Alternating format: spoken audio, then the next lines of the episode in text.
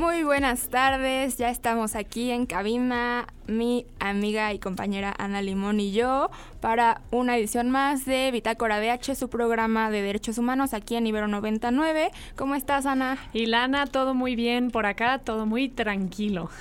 Que bueno, estamos muy emocionadas de estar aquí en la Ibero como siempre y hoy traemos un programa que nos tiene emocionadas, nerviosas. Es un tema pues de coyuntura, todo el mundo está ahorita como, ay, este programa va a estar interesante. ¿Qué, está pasando?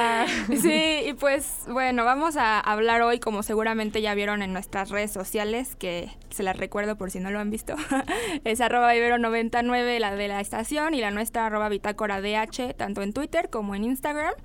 Y pues como pudieron ver por ahí, vamos a hablar de que justo eh, la Corte Penal Internacional, o la CPI como le decimos nosotros, eh, emitió una orden de arresto contra Vladimir Putin, presidente de Rusia. Eh, como ya saben, en este contexto del conflicto armado con Ucrania, que ya hemos platicado de eso, pues desde varias, desde varias visiones ópticas y tampoco tan a profundidad como nos gustaría, pero es que es muy complejo y está evolucionando todo el tiempo. pero justo hoy lo vamos a retomar. También ya habíamos tenido una entrevista con Mariana Salazar, que es, ya les adelanto, sorpresa, la invitada entrevistada del día de hoy. Y pues, pues vamos empezando porque hay mucho de qué hablar. Ana, cuéntanos a quién entrevistamos el día de hoy. Sí, pues aquí está eh, vía telefónica Mariana Salazar, es abogada, profesora de Derecho Internacional Humanitario y Derecho Penal Internacional en la Ibero. Y pues ya le hemos tenido alguna que otra ocasión en estos micrófonos. Mariana, ¿cómo estás? Hola Ana, muchas gracias por la invitación. Muy bien, ¿y tú? Todo muy bien, Mariana. Muchas gracias por, por aceptar la invitación, que sabemos que, que, tu agenda es ocupada, así que pues es un honor poder tenerte aquí y pues siempre escucharte, pues la verdad es muy enriquecedor.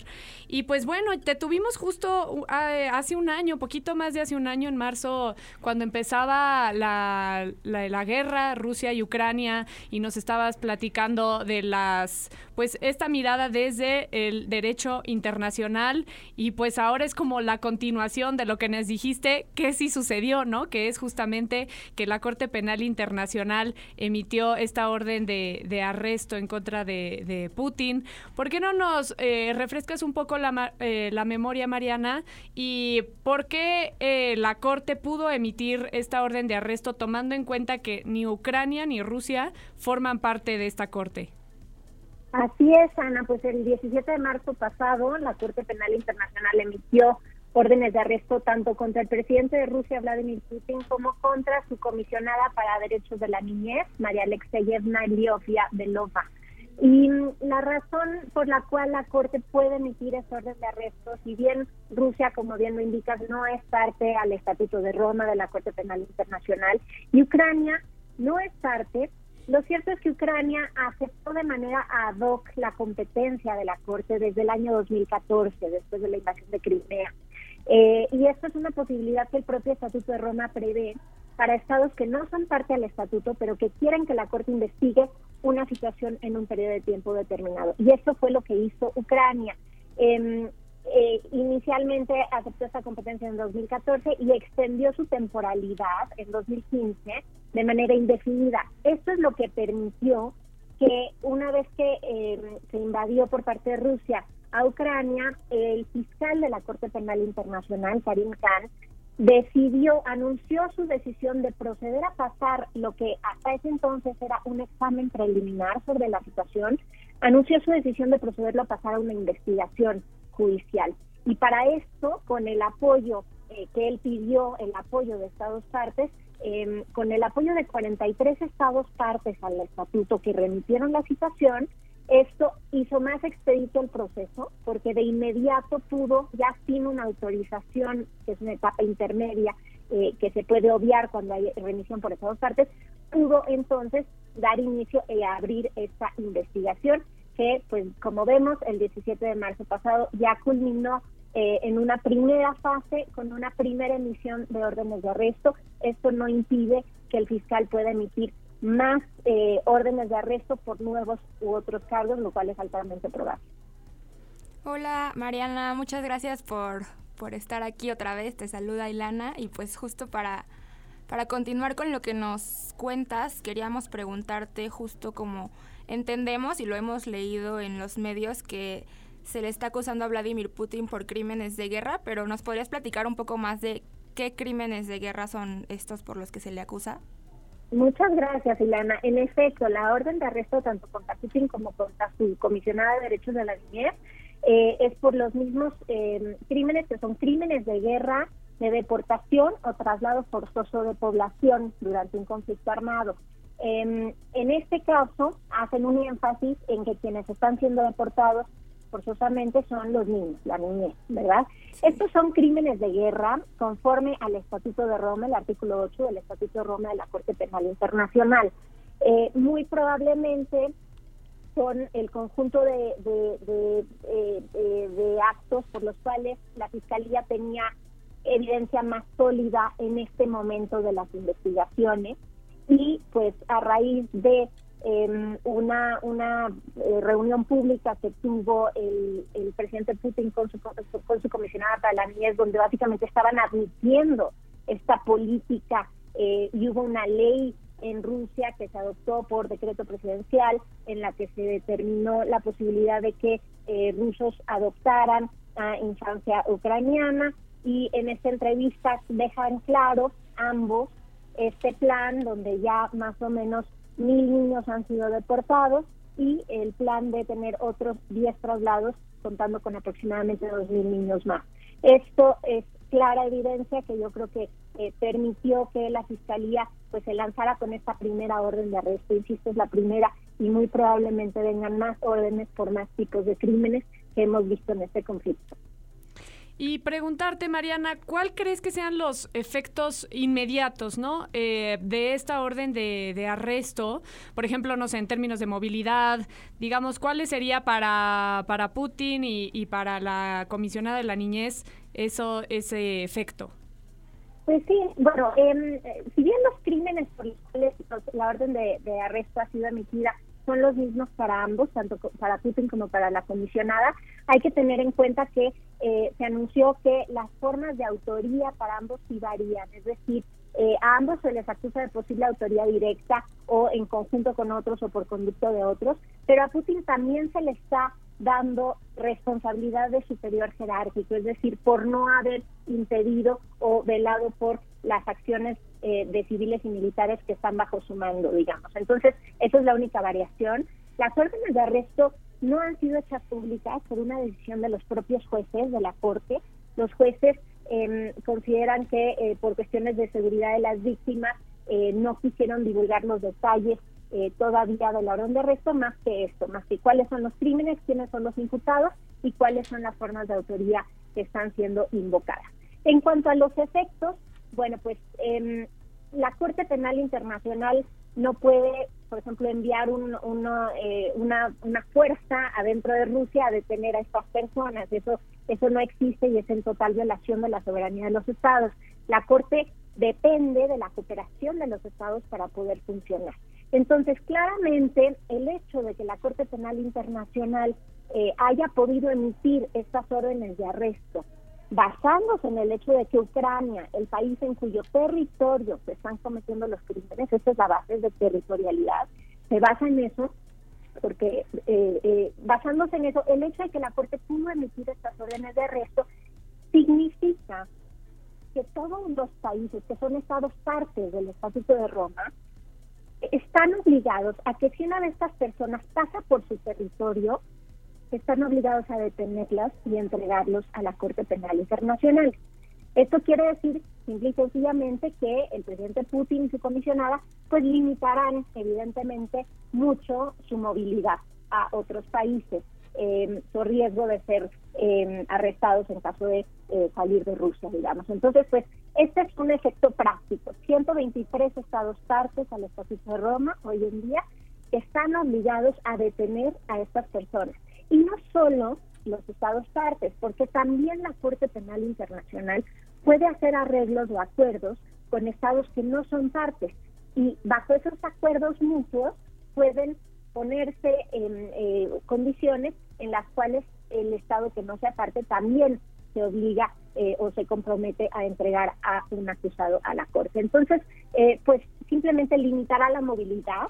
El presidente Putin sí ha estado viajando en tiempos de la guerra, pero ha estado viajando sobre todo a países em, que son, eh, digamos, amigos de la causa rusa, Armenia, Belarus, Irán, Kirguistán, Kazajstán, Tayikistán, Turkmenistán, Uzbekistán, etcétera. Em, hay una reunión próxima en agosto del grupo BRICS, de los cuales también son partes dos estados que sí son partes al Estatuto de Roma, que son Brasil y Sudáfrica, y esta reunión en agosto pues será en Pretoria, así que pues es posible, en Pretoria, Sudáfrica, es posible que Putin ya decida pues ya no atender esta próxima reunión, por ejemplo. Ese es, eso es un efecto práctico en cuanto a la movilidad de estas personas. Qué interesante.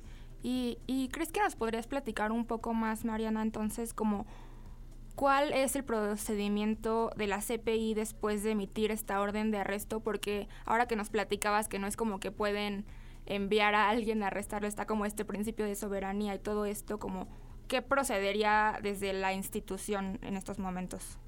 Exactamente, pues la orden de arresto ya viene de las salas judiciales, es decir, ya son los jueces que una vez que recibieron la información por parte de la Fiscalía, determinaron que la información daba una base razonable para creer que sí se trata de crímenes competencia de la Corte y por eso emitieron estos jueces la orden de arresto. ¿Qué sigue? La Corte Penal Internacional no puede realizar juicios en ausencia. Entonces necesita que los acusados sean detenidos y entregados a la Corte para que comparezcan eh, presencialmente a un juicio. Primero se confirman en presencia de los acusados, se confirman los cargos, se designa la defensa, eh, se designa también eh, quiénes van a ser las, los testigos, por ejemplo, programas de preservación de evidencia, protección de víctimas y testigos, se lleva a cabo un juicio, el juicio puede resultar una sentencia, una orden de reparaciones, em, y pues esto es un proceso que puede ser pues de muchos años. Y a veces como ha sucedido en varios casos también en la Corte Penal Internacional, pues a veces simplemente eh, se queda la orden de arresto em, sin haber sido ejecutada. Esto es en caso de que nadie pueda detener a las personas. Pero la orden de arresto misma pues ya tiene implicaciones políticas em, importantes y mensajes obviamente eh, jurídicos del sistema jurídico internacional que son de, de sumo peso eh, en este caso. Pues qué interesante. Estamos hablando con Mariana Salazar, profesora de Derecho Internacional Humanitario y Derecho Penal Internacional en la Ibero. Nos vamos a ir a un corte musical, pero vamos a seguir platicando con Mariana sobre las implicaciones, pues de esto, ¿no? De que la Corte Penal Internacional haya emitido esta orden de arresto a Vladimir Putin. No se vayan.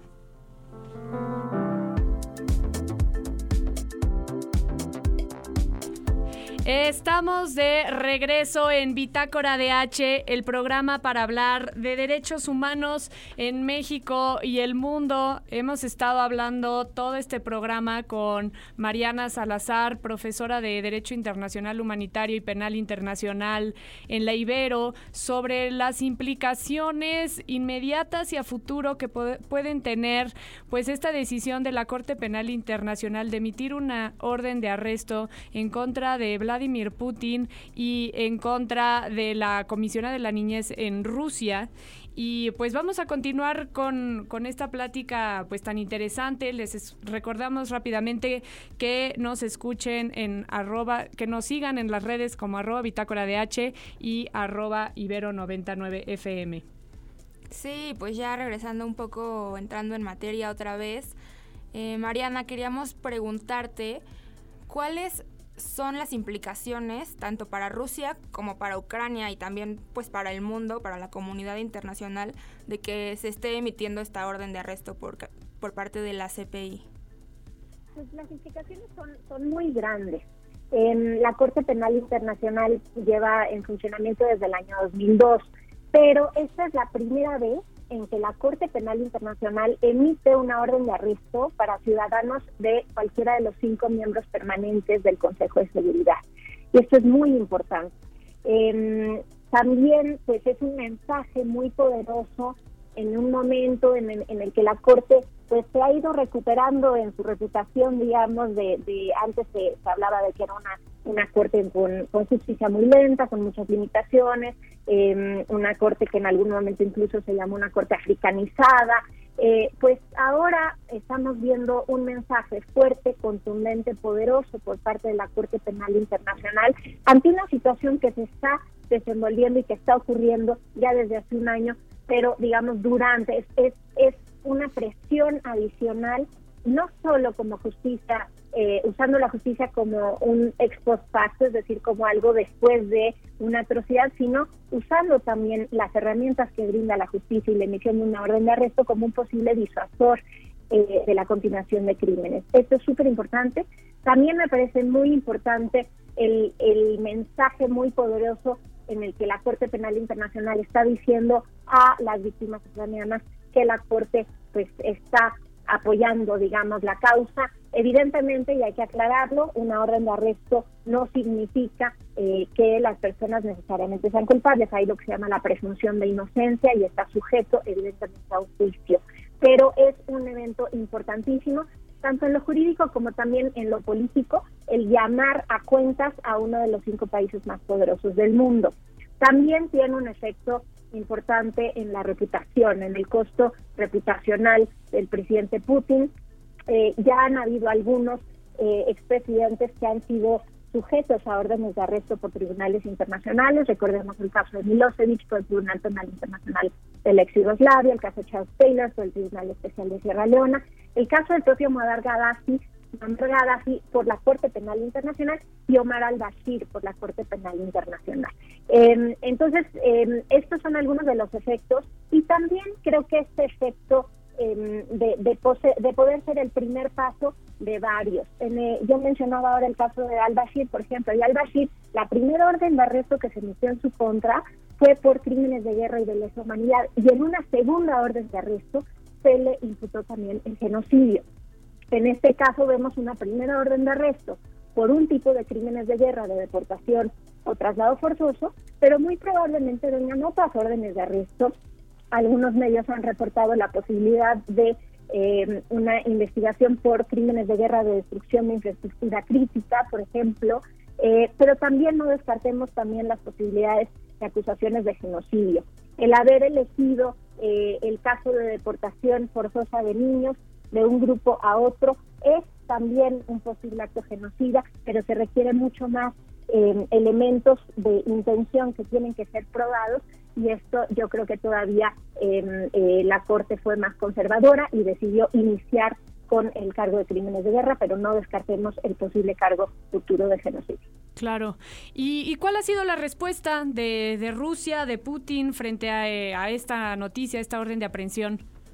Pues el representante de Rusia ante las Naciones Unidas eh, dijo que, dado que no es Rusia Estado parte al Estatuto de Roma, considera que todo lo que hace la Corte Penal Internacional, que fue creada por este estatuto, es legalmente nulo y, no vale, digamos. Em, a ver, insisto, aunque Rusia no sea Estado parte a la Corte Penal Internacional, la Corte tiene competencia porque Ucrania aceptó la competencia y Ucrania es el territorio en donde se están cometiendo estos crímenes. Em, solo tiene la Corte competencia sobre crímenes de guerra, crímenes de lesa humanidad y genocidio. No tiene competencia por el crimen de agresión porque ese sí requiere eh, la aceptación del Estado agresor, que en este caso pues no, no se da. Em, entonces, la respuesta de Rusia es que considera que no es válido, eh, incluso pues han obviamente denigrado a la corte consideran que la corte eh, debe debe o, no existe primero que no que no debe existir y que no es una una institución eh, valiosa incluso el vicepresidente del Consejo de Seguridad de Rusia Dmitry Medvedev que también en su momento eh, anteriormente fue presidente él en su cuenta de Telegram incluso amenazó con lanzar un misil hipersónico a la sede de la Corte Penal Internacional en La Haya. Entonces, pues como era de esperarse, es un rechazo total por parte de Rusia a la Corte Penal Internacional. No le importa mucho, digamos, a Rusia eh, el, el, asunto de la Corte Penal Internacional, pero si sumamos esto a la falta de movilidad que va, a tener como consecuencia el presidente Putin y su comisionada de derechos de la niñez, y también a todas las otras sanciones que en el marco de esta guerra se están realizando contra Rusia por parte de empresas, también hay otros juicios en la Corte Internacional de Justicia, por ejemplo, eh, se están em, eh, evitando o, impidiendo el acceso de bancos rusos al sistema de transferencias bancarias SWIFT. Eh, los yates y las propiedades y el dinero de oligarcas rusos está siendo congelado en otros países. Entonces hay una serie enorme de sanciones y creo que esta orden de arresto viene a sumar a esta enorme lista de acciones que está realizando la comunidad internacional desde diversos frentes para tratar de sofocar esta, este régimen y esta guerra eh, lamentable. Oye Mariana, y retomando un poco lo que nos platicabas de que justo eh, los crímenes de los que se le acusa tienen que ver con deportación ilegal de, infancias y de traslado ilegal justo de infancias, como qué implicaciones podría haber eh, justo para las infancias, o sea, para estos niños y niñas que, que pues han sido como transportados, trasladados ilegalmente eh, el que haya, el que se esté emitiendo una orden de arresto tiene alguna implicación como para reparaciones o justicia a sus familiares o algo así, o eso no está tanto en manos de la, de la CPI? No, desde luego que sí, porque pues los niños son los primeros que son víctimas de estos actos. Y entonces, si procede un juicio, en el caso, pues sí, improbable, debemos, reconocerlo, de que estas personas sean detenidas y entregadas a la Corte Penal Internacional y proceda un juicio, eh, la orden de, reparaciones que puede derivar del juicio, por supuesto que puede incluir, y seguramente lo, haría, eh, reparaciones para esta niñez víctima. ¿sí? Eh, esas reparaciones pueden ser de diversos tipos, en todas las formas de reparación que prevé el derecho internacional, restitución, compensación, garantías de no repetición, em, satisfacción, etcétera. Pero em, evidentemente algo que, es gravísimo en esta situación y por eso mencioné la posibilidad incluso de, indicios de genocidio es la intención de eh, sacar a niños de, un grupo de, de Ucrania y que esos niños sean adoptados, criados, eh, que crezcan bajo las costumbres y cultura de otro grupo, que es el ruso. Eso no es parte del tipo penal del crimen de guerra, pero sí lo es del genocidio y es una consecuencia importante también en destruir las, las raíces y la cultura de un pueblo. Claro, y bueno, ya tenemos unos minutitos antes de que acabe el programa y ahondar un poco, por ejemplo, en esto que hablabas del costo reputacional, ¿no? O sea, ¿qué, qué implicaría para un país, digamos México, el tener relaciones con Rusia, donde ahora se está diciendo internacionalmente que pues es eh, un criminal de guerra, ¿no? Pues claro, yo creo que las implicaciones sí son grandes. Hay países a los que no les importará, digamos, pero yo creo que ya el haberse sumado a esta lista de jefes de Estado que están eh, sujetos a órdenes de arresto por este tipo de crímenes atroces, pues puede tener pérdidas en las relaciones bilaterales y multilaterales eh, de Rusia eh, muy relevantes. También hay que mencionar el tema de la inmunidad. Em, que es algo que, también le da relevancia mayor todavía a orden de arresto, porque eh, los jefes de Estado tienen inmunidad y no pueden ser juzgados en otros países. Entonces, Vladimir Putin, si va a otro país, no puede ser juzgado en las cortes de otro país por su cargo de jefe de Estado. Pero esta inmunidad no aplica en la Corte Penal Internacional por la gravedad de los crímenes y porque así está estipulado en, el Estatuto de Roma y después de una controversia que hubo con Sudáfrica eh, en una decisión judicial también se reiteró. Entonces, el tema eh, de que esta Corte haya decidido irse en contra del presidente mismo es muy importante porque era la única forma en la Corte Penal Internacional o en el Tribunal Especial que se está creando en la Unión Europea en el caso del crimen de agresión porque en otros tribunales de otros países, por ejemplo en, Ucrania, por ejemplo, que sí se están llevando a cabo, investigaciones, no se podría juzgar al presidente del otro país y eso es importante. Mariana, pues muchas, muchas gracias. Estamos muy agradecidas, Ana, yo y todo el equipo de Bitácora DH porque hayas estado aquí.